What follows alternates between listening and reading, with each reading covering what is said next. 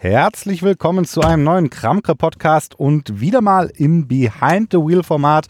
Und zwar aus einem ganz einfachen Grund. Ich sitze gerade im Ford Mustang Cabrio und habe mir gedacht, wir machen einfach ja, einen kleinen Podcast zum Ford Mustang, weil ähm, ich denke mal, es keinen von euch gibt, der den Ford Mustang nicht kennt. Aber was wahrscheinlich die wenigsten wissen, dass das für mich tatsächlich ein ganz heißer Aspirant im Moment ist auf eins der naja, modernsten Anzeige ja, Systeme auf dem Markt. Und warum das so ist, was noch so alles beim Ford Mustang spannend sein könnte für euch, das hört ihr in diesem Podcast und ich würde sagen, los geht's.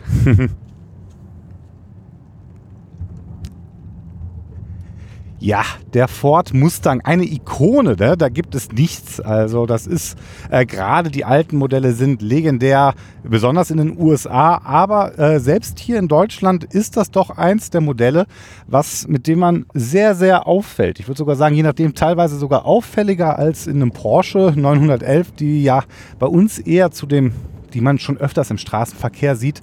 Und ähm, achtet mal jetzt, wenn ihr den Podcast hört, ein äh, bisschen drauf, weil, das ist mir nämlich auch aufgefallen, den Ford Mustang sieht man, finde ich, in letzter Zeit auch immer häufiger, was ein bisschen damit liegt, dass Ford jetzt seit, naja, nicht seit kurzem, aber jetzt, ich glaube jetzt seit ein, zwei Jahren tatsächlich auch endlich offiziell in Deutschland verkauft.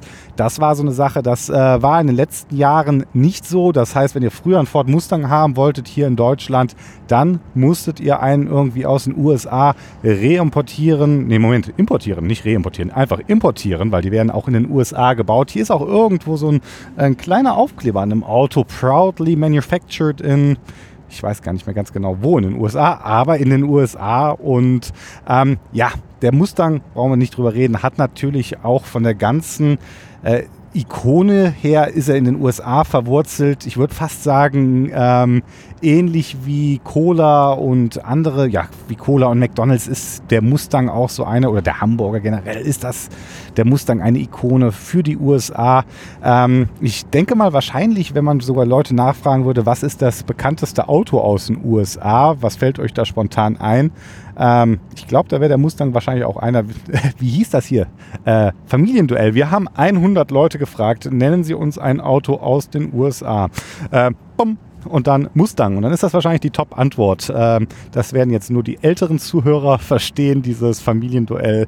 Aber ähm, nee, ihr braucht es auch nicht googeln. Ganz, ganz ehrlich, äh, lassen wir es einfach bei dem Insider-Joke. Und naja, ähm, ich habe mich dieses Jahr mehrmals darum bemüht, äh, genau genommen zweimal, äh, den Mustang als Probewagen zu bekommen und das hat auch geklappt. Ich habe jetzt, jetzt gerade sitzen wir in dem Ford Mustang Cabrio und es regnet mal wieder draußen. Das ist also ähm, eine der Learnings, dass hier äh, Ende Oktober nicht die beste Zeit ist, um ein Cabrio zu testen, aber früher war er nicht verfügbar und ähm, naja, es ging mir auch eigentlich nur ein bisschen darum, äh, nochmal zu gucken, äh, was die Unterschiede sind, wie er als Cabrio ist, weil ich hatte nämlich Mitte des Jahres, beziehungsweise fast schon eher, ja, Mitte, Anfang des Jahres hatte ich den Ford Mustang als Coupé, als GT äh, mit der großen 8 Zylindermaschine und ähm, hatte da schon aus. Da, da, war das Wetter, erstens war das Wetter gut, zweitens ist es bei einem äh, Coupé nicht ganz so wichtig. Äh, jetzt beim Cabrio wäre ich natürlich gerne ein bisschen mehr offen gefahren und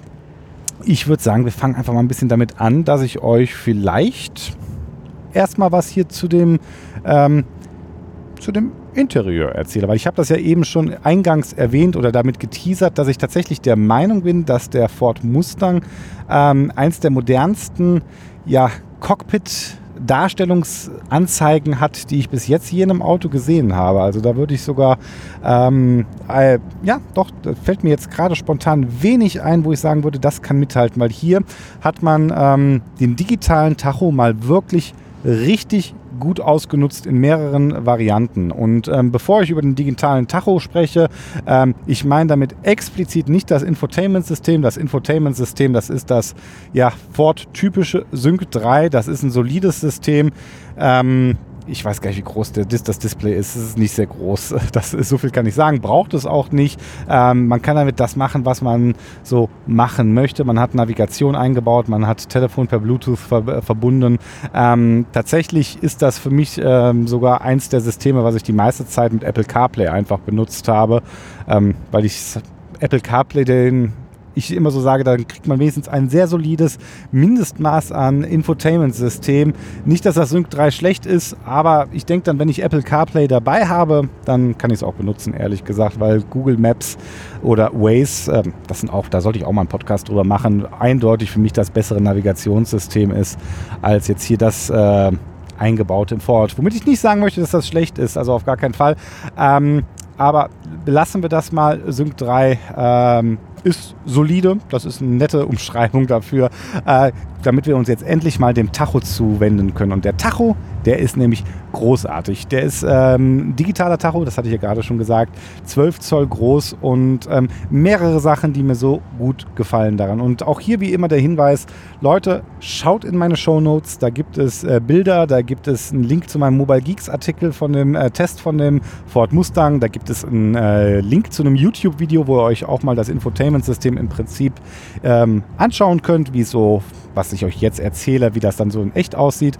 Und ja, was ist so das Erste, was mich tatsächlich ein bisschen fasziniert oder was ich gut finde? Und zwar ähm, ist das Personalisierbarkeit. Das finde ich schon mal eine ganz, ganz große Sache. Es gibt da den Punkt, ähm, das ist auch sehr lustig, ihr habt ähm, in dem Lenkrad natürlich das äh, volle Programm an Bedienungen, ähm, Volumen, nächster Song, ähm, Assistenzsysteme reden wir gleich auch nochmal drüber. Das ist unten links hier am Lenkrad. Da könnt ihr hier die, ähm, den automatischen Abstandsradar, den der Wagen, ich glaube fast Serie, ich bin mir gar nicht sicher, ich meine, wäre Serie drin oder da reden wir gleich nochmal über die Preisgestaltung, weil egal ob es Serie ist oder nicht, ähm, es gibt keinen Grund, warum man das nicht mitbestellen sollte. Und jetzt unten rechts, da sind die ähm, spannenden Tasten. Da gibt es nämlich eine Mustang-Taste. Die ist dann wie das Mustang-Logo, ist ja hier Mustang, sind ja, glaube ich, diese freilaufenden Pferde in den USA, die Mustangs genannt werden.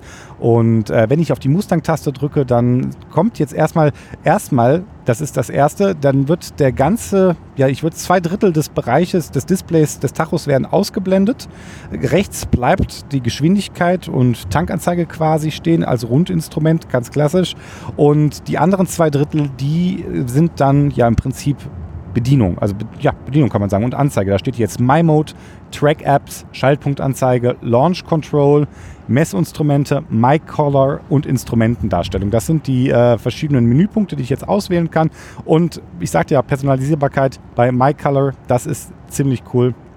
Und zwar kann ich die ähm, erstmal das Ambientlicht im Auto einstellen. Das ist jetzt ja es gibt hier so ein paar Akzentpunkte, die dann auch die Farbe entsprechend verändern können. Ähm, ihr könnt die Helligkeit da vom Ambientlicht anstellen. Das ist jetzt bei weitem natürlich nicht, wie man es aus einem Oberklasse-Auto kennt, wo man hier ja im Prinzip ganze LED ähm, Phalanxen hat, also wo das richtig hier die Stimmung mega, also wirklich sehr, sehr stark rüberkommt. Hier in dem Ford Mustang halt nur ein einfaches Ambientlicht mit nur einer Farbe, ähm, die aber immerhin so ein bisschen ja, für Stimmung abends sorgt. Und jetzt Primärfarbe und Sekundärfarbe. Und das ist das, was ich so cool finde. Ähm, ihr habt die Möglichkeit, die, ähm, ja, die Farbgestaltung in eurem Cockpit anzupassen, wie ihr das cool findet. Und zwar Primärfarbe habe ich zum Beispiel rot gewählt, äh, Sekundärfarbe habe ich zum Beispiel äh, blau gewählt und damit sieht das Ganze hier sehr, sehr, die, äh, die Beschriftung ist weiß, damit sieht das Ganze hier sehr, sehr stark nach USA aus. Ähm, Finde ich ganz cool, aber bei den Primärfarben, ihr habt sehr, sehr viele Farben oder auch bei den Sekundärfarben, die ihr auswählen könnt. Eisblau, Grau, Grün, Violett, Blau, Orange, Rot. Und dann habt ihr noch die Möglichkeit My Color 1, 2, 3. Da könnt ihr, wenn ihr steht, euch im Prinzip ja aus der kompletten RGB-Tabelle eine wirklich ganz, ganz eigene Farbe zusammenmischen, die ihr dann als ja eure Lieblingsfarbe dann für diese ja, Anzeigen benutzt. Und ja, das ist schon mal ein großes Plus, wo ich gar nicht, also wo ich wenig Hersteller diese Richtung tatsächlich mit der Personalisierbarkeit gehen. Was man schon mal häufiger sieht, ist dass man, ähm, dass man ja zum Beispiel jetzt, wenn der Wagen im Eco-Modus ist, dass dann hier auf einmal das ganze Instrumentenpanel irgendwie grün wird. Im Sportmodus wird es ganz oft rot und ja, ansonsten war es das. Ne? Oder je nachdem Elektroautos, dann ist es hier, oder Hybridautos, wenn ich jetzt rein elektrisch fahre, wird es blau. Aber äh, da immer am Fahrtmodus gekoppelt und ähm, naja, eben nicht an euren Präferenzen. Und äh, übrigens, Fahrtmodus, das ist direkt das perfekte, ähm, das perfekte Wort, um hier äh, zum nächsten Thema rüberzukommen, weil Fahrtmodus hat der Wagen nämlich auch mehrere. Und dafür gibt es hier einen eigenen kleinen Mode-Schalter, der erinnert so ein bisschen ja fast wie so Flugzeug, wie so ein Kippschalter hier in dem Cockpit in der Mittelkonsole mit drin. Und da könnt ihr in die verschiedenen Fahrmodi umstellen. Es gibt den Fahrmodus normal, My Mode, den könnt ihr frei selber konfigurieren, wieder personalisieren, so wie ihr es wollt. Da komme ich gleich nochmal drauf zu. Sport, und ähm, Rennstrecke. Und ich gehe jetzt einfach mal kurz normal und Sport und Rennstrecke und auch hier wieder die Show Notes, weil ähm, es ist unglaublich, wenn ich jetzt zum Beispiel in diesen Sportmodus schalte, ist auf einmal der Drehzahlmesser nicht mehr der klassische Runddrehzahlmesser, sondern der geht im Prinzip wie so ja, ja wie eine umgedrehte, so um 90 Grad nach links gekippte Zuckerstange geht der auf einmal und hat eine viel breitere Bandbreite, sodass ihr, wenn ihr jetzt sportlich fahrt, ähm, da noch besser die Drehzahl quasi sehen könnt, wann ihr euch den Schaltpunkt da nähert. Ähm, und im Modus Rennstrecke, das finde ich auch immer ganz cool, da ist im Prinzip, wird fast, wupp, wird das Cockpit sehr, sehr clean. Ihr habt nur noch einen sehr großen Drehzahlmesser und im Prinzip die ähm, ja, digitale Anzeige von der Geschwindigkeit.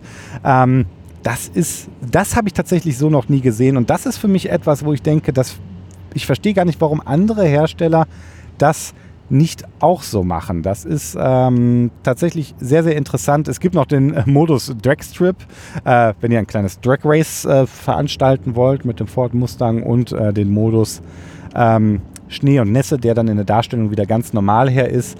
Äh, ja, aber wir halten fest, hier wird tatsächlich meines Erachtens nach sehr, sehr stark der Vorteil eines digitalen Tachos ausgenutzt. Ich würde sogar so weit gehen zu sagen, ähm, das ist für mich momentan der Best Practice Darstellung eines digitalen Tachos weil da einfach hier farblich was draus gemacht wird. Die Fahrmodi werden genutzt. Ähm, ich mache mal auch hier eine kleine Kritik durchaus angebracht. Ähm, wenn ihr jetzt zum Beispiel die Navigation startet, ihr habt hier zum Beispiel keinen riesigen Kartenmodus, den ihr wie bei äh, Wagen der VW-Gruppe, also Audi, äh, Volkswagen oder sowas, anzeigen lassen könnt. Ähm, das gibt es nicht. Ihr könnt euch zwar hier die Navigationspfeile anzeigen lassen, aber naja. Ähm, übrigens auch nicht nur das, sondern ihr könnt euch zum Beispiel auch hier so ja, sehr, sehr fesche Messinstrumente äh, einstellen, zum Beispiel, äh, die ihr dann auch wieder konfigurieren könnt. Also im Moment lasse ich mir anzeigen Zylinderkopftemperatur, Ansaugtemperatur und Vakuum und Druck. Ihr hättet noch Batteriespannung und Sättigungsverhältnis, was man hier stattdessen auswählen könnte. Also ihr könnt maximal quasi ähm, drei äh, Messinstrumente anzeigen lassen gleichzeitig. Ihr könnt aber auch nur zwei oder eins anzeigen. Ähm, auch wieder so eine Sache, das sieht man schon mal häufiger, dass da so ein paar Zusatzinformationen in den digitalen Tachos irgendwie mit eingeblendet werden. Ähm, aber trotzdem hier in dem Ford Mustang sehr, sehr gelungen. Auch sehr, sehr gelungen die Tatsache, wie man zum Beispiel, wenn man jetzt äh, die Telefontaste am Lenkrad drückt, dann wieder diese zwei Drittel ähm, also verschwinden links und dann hier im Prinzip euch hier alle Anrufe, eingehende Anrufe und sowas angezeigt werden, wo ihr dann im Prinzip dann direkt von dem Telefon aus die Bedienung machen könnt. Also ähm, ihr hört das schon so ein bisschen raus. Tatsächlich bin ich da sehr, sehr begeistert von. Ähm, möchte ich euch nicht verhehlen, weil ich es einfach wirklich gelungen finde. Also auch wenn die Navigation oder sowas startet, es ist ähm, irgendwie diese Darstellung, und es sieht tatsächlich, obwohl das jetzt auch kein hier Hochglanz, super hochauflösendes Display wahrscheinlich ist, also hier keine 4K-Auflösung, aber es sieht alles gestochen scharf aus. Äh, man ist ja anders als beim Handy auch nicht ähm, irgendwie 5 cm vor dem Display direkt, sondern man hat ja immer einen gewissen Abstand zu dem Tacho. Ich kann mich da in keiner Weise beschweren, finde, das ist sehr, sehr gelungen, so wie das aussieht. Und ja, das war so ein bisschen, und das ist einer der Gründe, wo ich sage, ja, das hat, da hat Ford richtig gute Arbeit geleistet, äh, vor allem mit dem digitalen Tacho, wenn sie es jetzt noch irgendwie schaffen, mal ein äh, Sync 4 rauszubringen, ähm, dann wäre das schon ein ganz, ganz heißer Kandidat meiner Meinung nach ähm, ja, für eines der besten Infotainment-Systeme im Auto momentan. So 50-50, aber und da müssen wir jetzt einfach auch nochmal drauf zu sprechen kommen. Ähm, eine Sache, da haben wir noch gar nicht drüber gesprochen, über die, das sind jetzt noch die zwei letzten Punkte, die ich jetzt in dem Podcast mit euch heute besprechen möchte.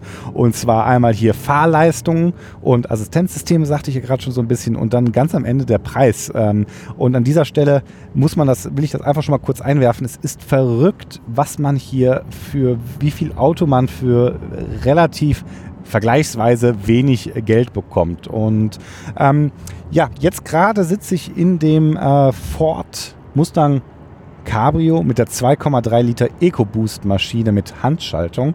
Und ähm, naja, äh, ich sage nur so viel, es gibt ja einen äh, Podcast von mir zu dem Thema, was ist besser, Automatik oder Handschaltung. Hört euch den ein bisschen an.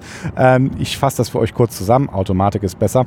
Deswegen, äh, ich habe mich einfach mal darauf eingelassen, einfach jetzt hier mit dem 2,3 Liter EcoBoost zu fahren, um da den Vergleich auch ein bisschen haben zu können zu dem 8-Zylinder, zu dem V8 äh, Ford und ähm, ich will nicht sagen, dass der EcoBoost jetzt schlecht ist. Der kommt auch halbwegs aus dem Pushen und naja, sagen wir mal so viel, der V8 ist um Welten besser und tatsächlich nicht viel teurer. Und was mir aufgefallen ist, auch nicht viel durstiger tatsächlich, weil das ist ja immer so das ganz interessant. Der V8, der hat äh, 450 PS und der hat, wenn ihr den mit der Automatik habt, und ich glaube, den gibt es sogar nur mit der Automatik, das müsste ich nochmal, ansonsten würde ich das in den Shownotes nochmal richtig stellen der hat eine 10-Gang-Automatik. Und das ist etwas, das habe ich dieses Jahr auch noch nicht wieder erlebt. Ähm, tatsächlich, das, ich bin mir nicht sicher, ob es noch eine Corvette gibt, die auch eine 10-Gang-Automatik hat, aber mir fällt, fällt sonst kein Auto ein mit 10-Gang-Automatik spontan. Zumindest bin ich noch kein anderes gefahren. Und ähm, die Kombination von diesem 450 PS starken V8 und der 10-Gang-Automatik, die war am Anfang ein bisschen gewöhnungsbedürftig, das muss ich zusagen, weil ich meine, ich fahre mein Leben lang schon Automatikautos, aber mit den 10 Gängen wie der sich die da zurecht sortiert, das ist am Anfang ein klein wenig gewöhnungsbedürftig. Ähm, aber wenn man das, sage ich mal, eine Woche gefahren ist, dann denkt man eigentlich die ganze Zeit nur noch, geil. Also das ist wirklich das äh, einzige Wort, was ich dafür gerade nennen kann. Es ist unglaublich geil. Also auch diese Momente, der ist, äh, der, wenn ihr im Cruisen seid auf der Autobahn übrigens, ich bin jetzt gerade auf die Auto. Uh, hu, hu, hu, hu, hu. Uiuiuiui. Ich sag besser nicht, was passiert ist, äh, außer dass ich vielleicht gerade hier mal aufs Gas drücken wollte bei nasser Fahrbahn und das gerade noch so gut gegangen ist. Uh, das wäre mal ein besonderer Podcast geworden. Ähm, so, aber nicht, dass ihr euch wundert, ich habe hier ein Headset an, also alles unter Kontrolle. Da war tatsächlich gerade die Autobahn irgendwie rutschig. Interessant. Ähm, nichtsdestotrotz zurück zu dem eigentlichen Thema. Zehngang-Automatik, wenn man dann auf der Autobahn gechillt gefahren ist, ähm, was weiß ich, 160 oder sowas. Äh, und dann ist der Wagen natürlich zum Spritsparen in den zehnten Gang hochgegangen, 160, 170. Man macht dann irgendwie einen Kickdown, weil man kurz Gas geben möchte. Und ähm, ja, dann schaltet er dann erstmal irgendwie runter in den sechsten oder in den fünften. Das ist bei anderen Autos, also ich fahre jetzt hier mit 130 auf der äh, Autobahn, gerade auf der A3 Richtung Köln und ähm, bin auch im sechsten Gang zum Spritsparen. Ähm, ja, das kann man halt null vergleichen, was diese äh, Automatik sich schnell einen passenden Gang raussucht und dann, wenn ihr den Wagen sportlich fahren wollt, ähm, da die Gänge durch ballert. Sorry, ich kann es gar nicht anders sagen. Das hat, das hat mich dieses Jahr, da, selbst wenn ich jetzt noch dran denke, und es ist bestimmt fast ein halbes Jahr her, dass ich den V8 gefahren bin mit der 10-Gang-Automatik, das war schon ganz schön unglaublich. In jeder Beziehung. Dieser, die Automatik wenn man sich daran gewöhnt hat, also es ist gerade dieses, äh, man hat auch die Möglichkeit, tatsächlich hier äh, Schaltwippen am Lenkrad zu benutzen, falls man das wollte. Ähm, Habe ich tatsächlich in der Praxis auch gar nicht gebraucht, weil der Wagen dann, wenn er hier, je nachdem, was für einen Modus ihr ihn bewegt habt, Sportmodus oder sowas, dann auch die wirklich die Gänge sich sehr, sehr gut zurechtgelegt hat und ähm, eigentlich sehr, sehr schnell geschaltet hat. Das aber ist mir extrem gut in Erinnerung geblieben. Ähm, übrigens extrem gut in Erinnerung geblieben, das ist jetzt auch was, was beide Wagen haben. Ich sagte ja in diesem äh, Mode-Modus, ihr habt auch nochmal einen separaten Modus für, den, äh, für das Lenkrad, wo ihr quasi einstellen könnt, das Lenkgefühl auswählen könnt. Ähm, da gibt es Normal, Komfort und Sport. Ansonsten die Wagen McNarite heißt das Fahrwerk. Das ist also ein ja, verstellbares äh, Fahrwerk, der dann halt auch nochmal passend zu der jeweiligen Situation das Fahrwerk entweder was straffer macht, wenn ihr sportlich fahrt, oder was nicht ganz so straff, wenn ihr im komfortablen Fahren seid. Und ähm, ja, das ist das so. Leute, wisst ihr, was wir mal gerade machen? Das finde ich auch immer ein guter Tipp äh, oder eine schöne Sache. Ich bin ja gerade, habe ich gesagt, auf dem Weg nach Köln tatsächlich, weil ich den Wagen jetzt, ähm, den Ford Mustang zurückbringen muss. Ich würde sagen, wir machen mal in der Navigation, gehen wir mal ein Ziel ein und wir machen das mal über Sprache. Mal sehen, wie gut das, dann könnt ihr das quasi mithören, wie gut das funktioniert. Ein Kommando bitte. Adresse suchen. Nennen Sie die Stadt, gefolgt von der Straße und der Hausnummer. Wenn Sie in einem anderen Land suchen Köln. möchten, sagen Sie Land ändern. Köln, Henry-Ford-Straße. Ratter, ratter, ratter, Nennen ratter. Sie eine Hausnummer zwischen 1 und 1. Wenn Sie die Hausnummer nicht kennen, sagen Sie weiter, um zur Straße zu gelangen. Eins. Das war großartig. Nennen Sie Wenn. Sie bereit sind, betätigen Sie die Sprachtaste und sagen Sie als Ziel einstellen.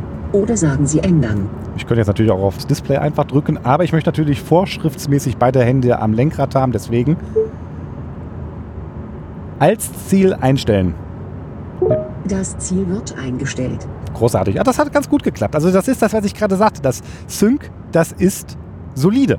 Also das ist nicht schlecht. Äh, Es ist jetzt nicht, dass ich da jetzt einen Begeisterungssturm ausbreche, aber ähm, es macht all das, was man von einem Navigationssystem erwartet. Die Sprachsteuerung ist ähm, in Ordnung. Ja, also das habe ich schon deutlich schlechter erlebt. Äh, was ich natürlich überhaupt nicht mag, das habt ihr gerade mitbekommen. Ich habe gerade schon einmal Kölns äh, versucht, den Wagen über, zu überquatschen. Das ist etwas, was ich sehr, sehr gut finde, wenn man moderne Sprachsteuerung einfach drüber quatschen kann, weil manchmal geben die ja eine unendlich lange, bitte nennen Sie dich, blub, blub, blub, blub, blub, blub. Man denkt, ich will doch nur sagen, wo ich hin will. Lass mich jetzt einfach eingeben. Und ähm, der Ford, der macht das jetzt hier zwar nicht, aber da kann man mit ähm, leben, denke ich mal. Also, wie gesagt, solides System. Die Ford-Werke in Köln, passenderweise in der Henry-Ford-Straße. Ähm, das passt, da kann man nichts sagen. Und ähm, ja, weit ist es nicht mehr. Was habe ich noch so zu erzählen? Ja, genau, V8 und jetzt vielleicht noch mal kurz, ich habe gerade über diese 10-Gang-Automatik gesprochen und ähm, der Ford Mustang, auch jetzt das Cabrio, das Cabrio vielleicht nicht so sehr und ja, vielleicht liegt es auch daran, dass ich jetzt das Cabrio gerade hier mit dieser ähm, EcoBoost Maschine fahre, ähm, wo ich sage, das ist eher so das etwas gechilltere Auto, aber tatsächlich, sobald ihr den Achtzylinder nimmt, ähm, kann man da auf jeden Fall das Attribut Sportwagen äh, dem Mustang zuordnen. Und äh, das ist tatsächlich eine Sache, die ich super gerne gemacht hätte. Ich wäre mit dem Ford Mustang äh, damals gerne mal auf den Nürburgring oder sowas gefahren, um zu gucken, äh, was da wirklich geht. Ähm, Gerade der Achtzylinder mit diesen 450 PS, der war schon sehr, sehr zügig unterwegs. Ähm, das Einzige, was mir da in Anführungszeichen, apropos sehr, sehr zügig unterwegs und ähm, das ist zum Beispiel etwas, das hatte der 2,3 Liter EcoBoost nicht. Der, ähm, der Achtzylinder Mustang, den könnt ihr, wenn ihr wollt, auch mit einem Klappenauspuff bekommen.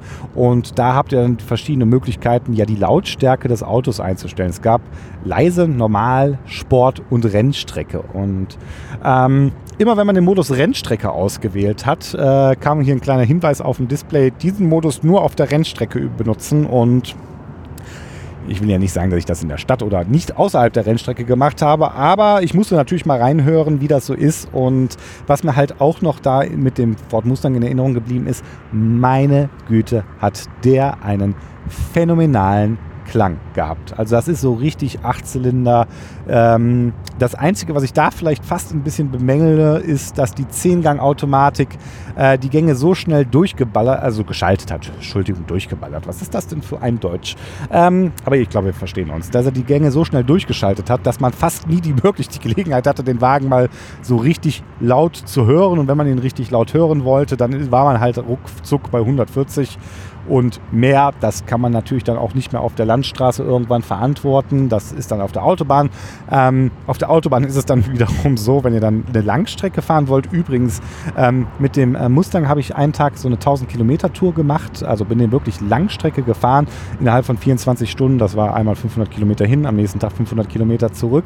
Ähm, da ist das dann, wenn ihr Langstrecke, erstens, der kann diese Langstrecke absolut, kann ihr damit machen. Also das ist dann für mich auch wieder irgendwo, ja, fast schon das Amerikanische, würde ich sagen, dass so ein Wagen dann halt, ähm, die Amerikaner, die ja in der Regel nicht so schnell fahren, aber vielleicht dann auch eher viele Strecken fahren, weil Amerika einfach ein riesig großes Land ist, ähm, da ist es dann so, dass der Wagen dann wirklich auch komfortabel bewegt werden kann. Und das auch nochmal zu dem Achtzylinder, weil ich bin mir auch recht sicher, dass der diese Zylinderkopfabschaltung hat. Ich müsste das, ich meine, ich hätte es damals reingelesen. Ansonsten habe ich das bestimmt auch in meinem Artikel bei Mobile Geeks nochmal ähm, genauer ausgeführt. Weil ich bin den Wagen dann sehr, sehr entspannt äh, bei, also jetzt bin ich geschlichen oder sowas, also ähm, es ist, ich, ich finde, wir sollten als Schleichen auf der Autobahn äh, die Einheit von einer Tesla-Geschwindigkeit einführen, äh, weil Teslas, müsst ihr mal drauf achten, die schleichen auf der Autobahn immer, weil die ja, also ne, die fahren schon schneller als ein LKW, aber die fahren halt doch immer so langsam, dass sie hier mit ihrem Akku möglichst weit kommen. Ähm, ich glaube, ich bin da so Schnitt 130, 140 gefahren, also die Richtgeschwindigkeit plus ein bisschen ne, bis 150 oder sowas, nicht viel schneller als 150. Habe den Wagen dann aber mit ähm, 10 Litern gefahren auf der Strecke. Das fand ich schon allerhand auf der Autobahn. Äh, wenn man den getreten hat, hat er natürlich deutlich mehr verbraucht, wie sich das für einen Sportwagen auch irgendwo, naja, nicht gehört, aber wie man es bei einem Sportwagen wahrscheinlich erwartet. Und ähm, ja, das ist so zu dem Achtzylinder noch zu sagen. Ähm, und da ist es dann so auf der Autobahn, da stellt man den Wagen dann vielleicht irgendwann vom Klappenauspuff auf normal oder vielleicht sogar auf leise. Einfach weil ihr sagt, das, äh, ne, wenn ich sportlich fahre, ja, dann will ich das Auto hören. Wenn nein, wenn ich jetzt hier irgendwie entspannt auf der Autobahn lang chille, mein Hörbuch oder meinen Podcast hören möchte, da brauche ich jetzt nicht die ganze Zeit ein röhrendes Auto durch die Gegend fahren.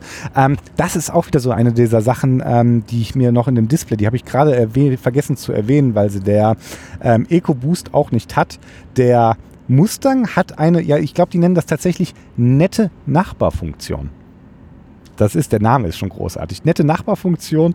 Ähm, und ich würde mir die bei manchen Testautos, die ich dieses Jahr so hatte, wirklich wünschen, weil gerade Sportwagen, was machen die, wenn man den, wenn ihr die anmacht? Die machen, ne? das ist ja auch cool. Die meiste Zeit ist das, also ich finde es cool. Wenn ihr es auch cool findet, in den Shownotes könnt ihr auch gerne einen Kommentar hinterlassen und sagen, ja Marc, das ist cool. Du bist nicht der Einzige, der das schon mal cool findet, wenn du ein Auto anmachst und der sich dann mit einem vernehmlichen Brummen ähm, ja zum Dienst meldet. Aber das ist halt auch nur dann cool irgendwie, wenn es nicht gerade mitten in der Nacht um 4 Uhr morgens ist oder sowas. Ne?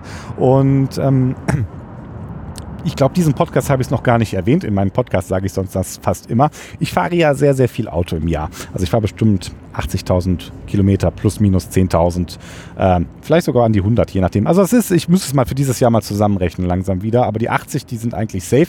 Und äh, wenn ich einen Termin habe, egal wo in Deutschland, dann gucke ich normalerweise, dass ich dann auch äh, immer morgens da bin. Heißt, ich fahre dann halt auch sehr oft morgens um 4 äh, Uhr los. Und wenn du dann um 4 Uhr, ich wohne in der Ortschaft, haben, äh, wir haben direkte Nachbarn in der Umgebung und wenn du dann morgens um 4 Uhr losfährst und den Wagen startest und der erstmal macht und so ein Sportwagen, die machen halt ich kann es nicht, es tut mir leid. Ähm, das ist das Einzige, was ich gerade ein bisschen schade finde hier bei dem EcoBoost, dass ich euch nichts von diesem phänomenalen Klang, den der V8 hat, vermitteln kann, aber nichtsdestotrotz dachte ich, sollte ich diesen Podcast machen.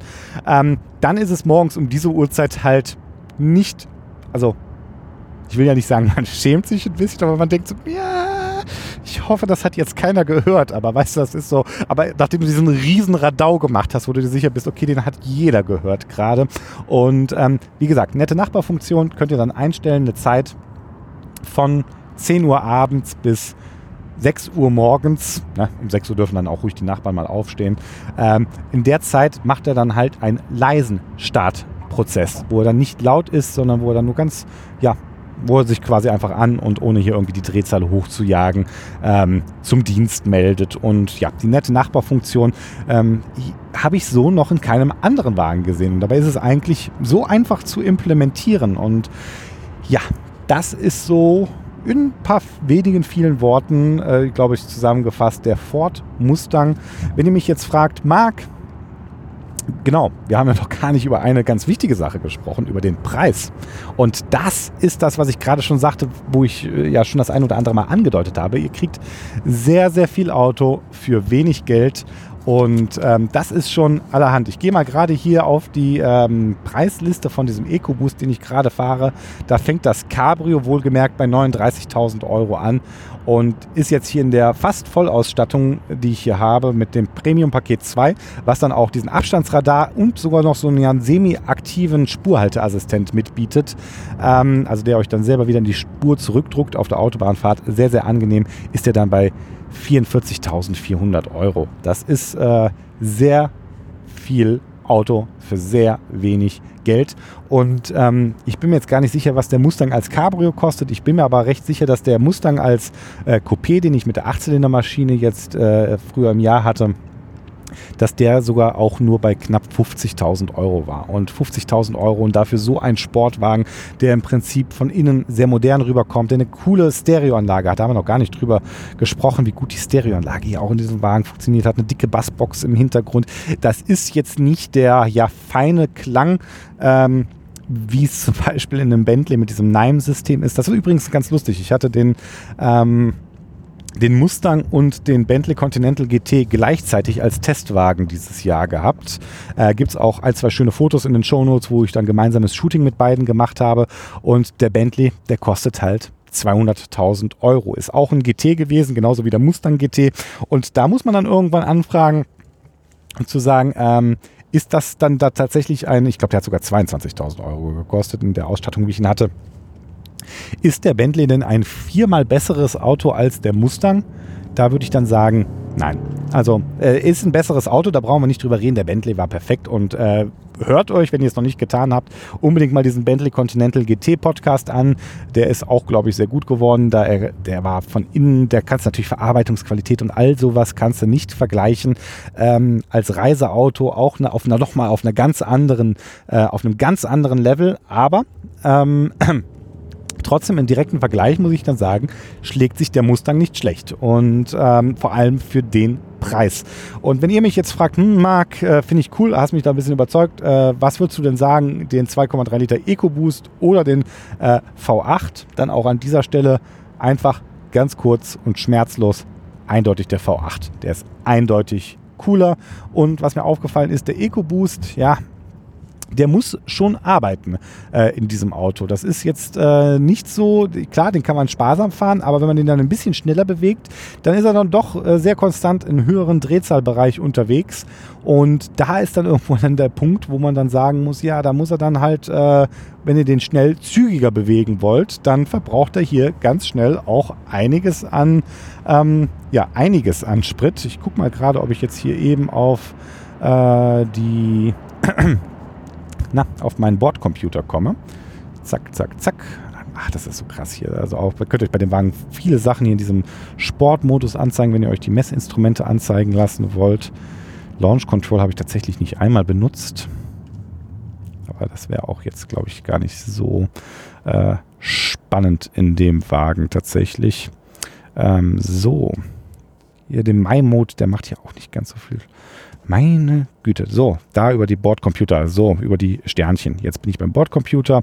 Durchschnittsgeschwindigkeit 65 km/h. Oh, Reifendruckanzeige. Verbrauch, ja, 10,1 Liter durchschnittlich hier auf den 1585 Euro, äh, Euro, 1585 Kilometern, die ich hier den Testwagen gefahren bin in den zwei Wochen.